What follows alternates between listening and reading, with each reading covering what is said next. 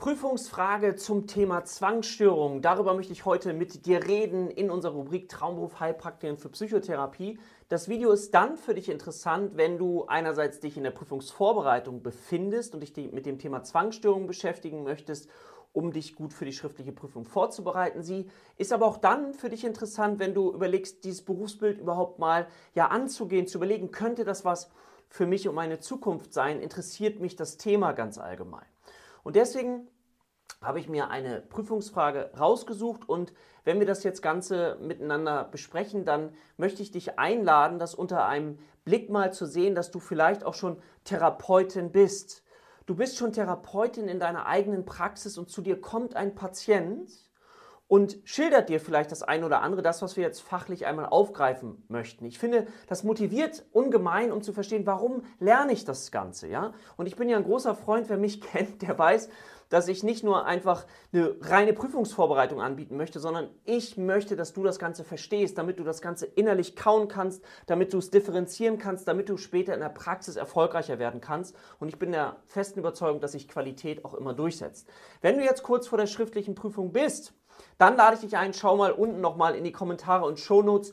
Dort habe ich einen Kurs verlinkt, der sehr, sehr ausführlich ist. Ich glaube mittlerweile über 30 Stunden Material. Einerseits Skripte zum Thema schriftliche Prüfungsvorbereitung, wo wir die Prüfungen der letzten Jahre alle durchgegangen sind und du einerseits verstehst, wenn du es liest anhand des Skriptes, warum ist eine Antwort richtig, warum ist eine Antwort falsch und du kannst dir die dazugehörigen Videos einmal anschauen. Also, jetzt haben wir eine Prüfungsfrage aus dem März 2023 und zwar beschäftigen wir uns mit der Frage 8. Und da nehme ich dich mal kurz mit hinein und wir gucken uns die Frage mal an. Es geht um eine Einfachauswahl, also okay, eine Antwort ist richtig. Welche der folgenden Aussagen treffen zu? Für Zwangsstörungen gilt typischerweise erstens, ein Hauptkriterium ist das Auftreten von Zwangsgedanken. Zweitens, ein Hauptkriterium ist das Auftreten von Zwangshandlungen. Drittens, die verhaltenstherapeutische Intervention besteht aus, wesentlich aus der Exposition und Reaktionsverhinderung und dem Aushalten der ähm, nachfolgend auftretenden Spannungszustände. Viertens, dem unmittelbaren familiären Umfeld bleibt die Erkrankung meist verborgen. Und fünftens, Zwangshandlungen oder Zwangsgedanken oder Zwangshandlungen werden von den Betroffenen als Ich-Synton erlebt.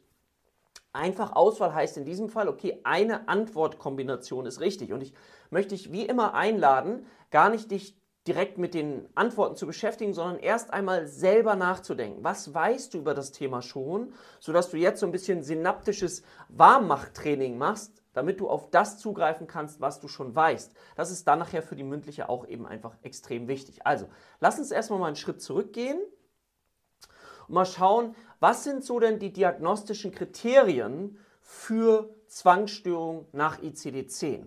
Was fällt dir dazu ein? Dazu nehme ich dich mal kurz mit hinein. So, hier siehst du das einmal in einem Überblick. Also, wir haben von den diagnostischen Kriterien her aus gesehen entweder Zwangsgedanken oder Zwangshandlungen oder auch beides an den meisten Tagen über einen Zeitraum von zwei Wochen. Also darfst du dir heute schon mal wieder den Zeitraum auch merken. Du weißt, Symptome dürfen über einen längeren Zeitraum auftreten. Der Zeitraum ist für jedes Störungsbild unterschiedlich individuell definiert. Bei der depressiven Episode sind es zum Beispiel auch zwei Wochen. Zwangsstörung auch zwei Wochen. Okay. Was haben wir denn für Symptome? Also, wir haben gesagt, Zwangsgedanken oder Zwangshandlungen zeigen alle Merkmale und dann siehst du das hier. Fangen wir mal oben links an, werden als eigene Gedanken Handlungen angesehen.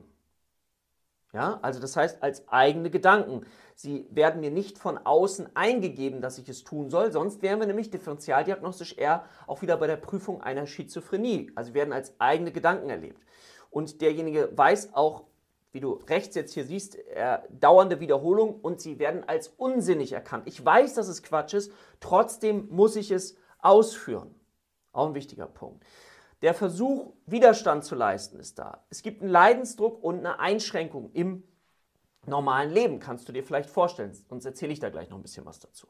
Und Ausführung des Zwangsgedankens oder der Zwangshandlung ist nicht besonders angenehm. Also, die Frage wäre ja an dieser Stelle, warum übe ich denn einen Zwang überhaupt aus? Also ich übe einen Zwang aus, um eine Angstspannung zu reduzieren. Mein Gefühl ist, wenn ich jetzt zum Beispiel die Hände wasche, ich wasche mir die Hände, ja, dann reduziere ich eine Angstspannung und diese Angstspannung, also kurzfristig geht es mir besser, aber mittelfristig baut sich diese Spannung wieder stark auf und ich muss es wieder tun. Und das ist natürlich mit ganz viel Zeit auch verbunden und natürlich auch ganz mit, mit Stress verbunden. Ja, und ich weiß, dass es Quatsch ist, aber ich muss es trotzdem tun.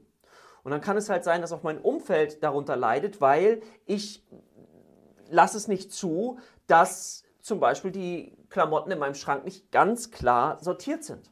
So, und da kann natürlich das Umfeld auch stark mit drunter leiden und die, ja, die Bekannten wollte ich sagen, aber die, die Familie wird mit einbezogen in dieses ganze System und dann wird das System möglicherweise noch länger aufrechterhalten. Also, gleichzeitig ist es so, dass Menschen mit Zwangsstörungen vielleicht so etwas in sich tragen. Deswegen sind wir auch in dem Bereich der inhaltlichen Denkstörung mit da verortet. Ne? Inhaltliche Denkstörung, da geht es ja auch um das Thema Ideenwahn. Ja, dass du das mal so ein bisschen im psychopathologischen Befund, also im Bereich der Anamnese und Diagnostik. Und dass du dann auch einfach weißt, okay, wenn ich jetzt nicht jeden Morgen meinen Orangensaft trinke und mein Marmeladenbrot esse, dann wird irgendwas ganz Schlimmes auf der Welt passieren. Zum Beispiel, dass ein Atomkraftwerk losgeht. Und eigentlich mag ich gar keinen Orangensaft und Marmelade mag ich auch überhaupt gar nicht. Aber wenn ich das nicht tue, dann habe ich die Angst, dass irgendwo etwas Schlimmes passiert. Also im Gehirn findet da eine Höchstleistung statt. Und das finde ich nochmal wichtig, wenn wir uns das nur ganz kurz an dieser Stelle vergegenwärtigen, wenn wir an einen Patienten, an eine Patientin denken, was da alles so passiert. Und ich lade dich immer ein, wenn du so einen Patienten vor dir hast, mit einer ganz großen Offenheit, Wertschätzung, Anerkennung ranzugehen, dass das, was dieser Mensch dort leidet, eben auch eine Höchstleistung ist. Ja? Und wir trotzdem ihm natürlich helfen und unterstützen dürfen, dass er es schafft, eben einen Teil dieser Zwänge wieder loszuwerden. Und das ist, weil es häufig schon chronisch geworden ist, eben gar nicht so einfach. Ja, das ist eine Herausforderung auch für Therapeuten und für den Patienten natürlich auch. Okay, wir gehen noch mal rein. Also hier noch mal als Überblick dazu und dann lass uns mal in die Frage reingehen.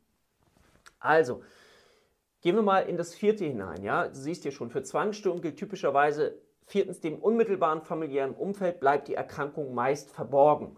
Du siehst hier schon, das ist falsch. Ich denke, das ist auch sehr schnell nachvollziehbar.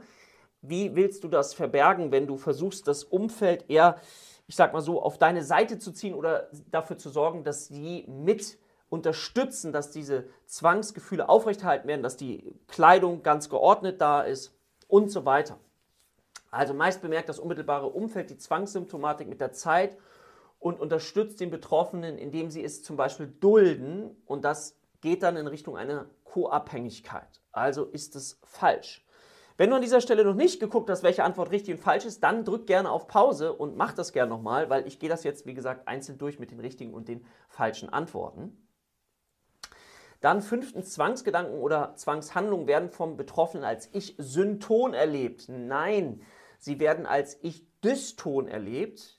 Der Betroffene identifiziert sich nicht mit der Symptomatik und will diese loswerden. Also, nochmal ganz kurz für dich, hm, was ist das für ein Begriff? Ich-Synton, Ich-Dyston. Das ist wichtig, dass wir es nicht verwechseln. Du kannst dir vielleicht merken, und das ist dann vielleicht leichter zu merken, dass wir bei dem Gefühl von Ich-Synton bei den Persönlichkeitsstörungen sind. Das ist so tief im Charakter verwurzelt, dass ich das Gefühl habe, das gehört zu mir. Nicht ich habe das Problem, sondern die anderen haben das Problem. So ein Merkmal einer Persönlichkeitsstörung.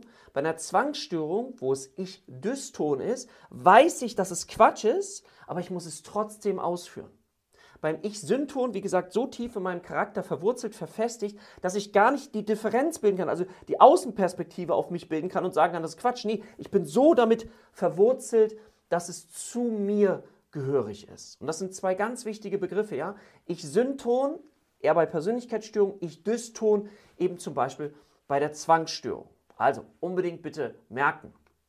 Auch für die Therapie sehr, sehr wichtig. So, dann gehen wir mal weiter ein Hauptsymptom ist das Auftreten von Zwangsgedanken. Das hatten wir schon auch im ICD-10 mit drin. Ne? Das richtig steht so in der ICD-10. Zwangsgedanken bewegen sich oft in den Bereichen ja, Religion, ähm, Krankheit, Vorstellung, also gerade Krankheit, Bakterien, Viren oder auch geliebte Menschen zu verletzen. Kann natürlich noch breiter sein, aber dass du einfach so ein kurzes Gefühl dazu bekommst. Also das ist schon mal eine richtige Antwort. Antwort 1 ist schon mal richtig. Wenn du das weißt, kannst du natürlich hinterher bei den Auswahlkombinationen noch leichter agieren. Zweitens, ein Hauptkriterium ist das Auftreten von Zwangshandlungen. Ja, hatten wir vorhin, ne? Zwangsgedanken, Zwangshandlung steht in ICD-10. Beispiele für Zwangshandlung wäre dann das Typische, was du sicherlich schon mal gehört hast, der Waschzwang, der Kontrollzwang, Ordnungszwänge, nochmal durch das Haus durchgehen. Ich kann nicht einschlafen, bevor ich nicht mindestens alles dreimal kontrolliert habe, ob die Türen zu sind, ob der Herd aus ist. Das bedeutet natürlich, dass der Patient auch wahnsinnig viel Zeit mit seinen Zwängen verbringen kann und dadurch natürlich möglicherweise auch ja, in Probleme zum Beispiel ähm, auf dem Job bekommt oder im Job. Drittens, die verhaltenstherapeutische Intervention besteht wesentlich aus, wesentlich aus, der Exposition, der Reaktionsverhinderung und dem Aushalten der nachfolgend auftretenden Spannungszustände. Aha, ich habe vorhin gesagt, ich übe einen Zwang aus, um eine, Zwangs, äh, um eine Angstspannung zu reduzieren. Wenn wir jetzt über das Thema verhaltenstherapeutische Behandlung nachdenken, da hast du vielleicht den Begriff Exposition, also Konfrontationstherapie, den Begriff Reaktionsverhinderung schon mal gehört, ja? Ein Synonym zu diesem Wort ist auch ähm, Reaktionsmanagement. Das siehst du hier, ne? in der Erklärung steht richtig, Exposition mit Reaktionsmanagement ist die Therapiemethode der Wahl bei Zwangsstörungen. So. Wichtig nochmal vielleicht ganz kurz zu verstehen, dass ähm, Reaktionsverhinderung kommt aha, aus der Verhaltenstherapie, wichtiges Verfahren, bei dem die Patienten eben lernen, unter therapeutischer Anleitung diejenigen Situationen aufzusuchen, also kon zu konfrontieren, sich damit zu konfrontieren, die bisher eben starke emotionale Reaktionen bei ihnen ausgelöst haben und dann eben lernen dürfen, in der Situation ohne den Einsatz von Vermeidungsverhalten so lange in der Situation zu verbleiben, das ist dann eben die Reaktionsverhinderung, bis eben die, diese unangenehme emotionale Reaktion immer mehr und mehr abklingt. Das kennst du vielleicht auch schon aus dem Bereich der Phobien. Ne? Das ist, ich halte so lange aus, bis die Angst von alleine wieder sinkt. Und deswegen ist es wichtig, das auch zu kennen. Wenn du mal, kannst du auch weiter, ein bisschen weiterführen, wenn du dich damit beschäftigen möchtest. Ähm, es gibt auch nochmal den Begriff äh, Desensibilisierung, Wolpe, ne? all dieses Exposition, Konfrontation, Überflutungstherapie, all das sind Begriffe, mit denen du dich beschäftigen kannst, wenn du nochmal tiefer einsteigen möchtest, Verhaltenstherapie, denk an das Thema Lernen und so weiter. Okay? Gut, wir gehen mal weiter. Wir fassen nämlich hier ein, nochmal einmal zusammen. Also welche der folgenden Aussagen treffen zu? Für Zwangsstörungen gilt typischerweise erstens, ein Hauptkriterium ist das Auftreten von Zwangsgedanken. Zweitens, ein Hauptkriterium ist das Auftreten von Zwangshandlungen.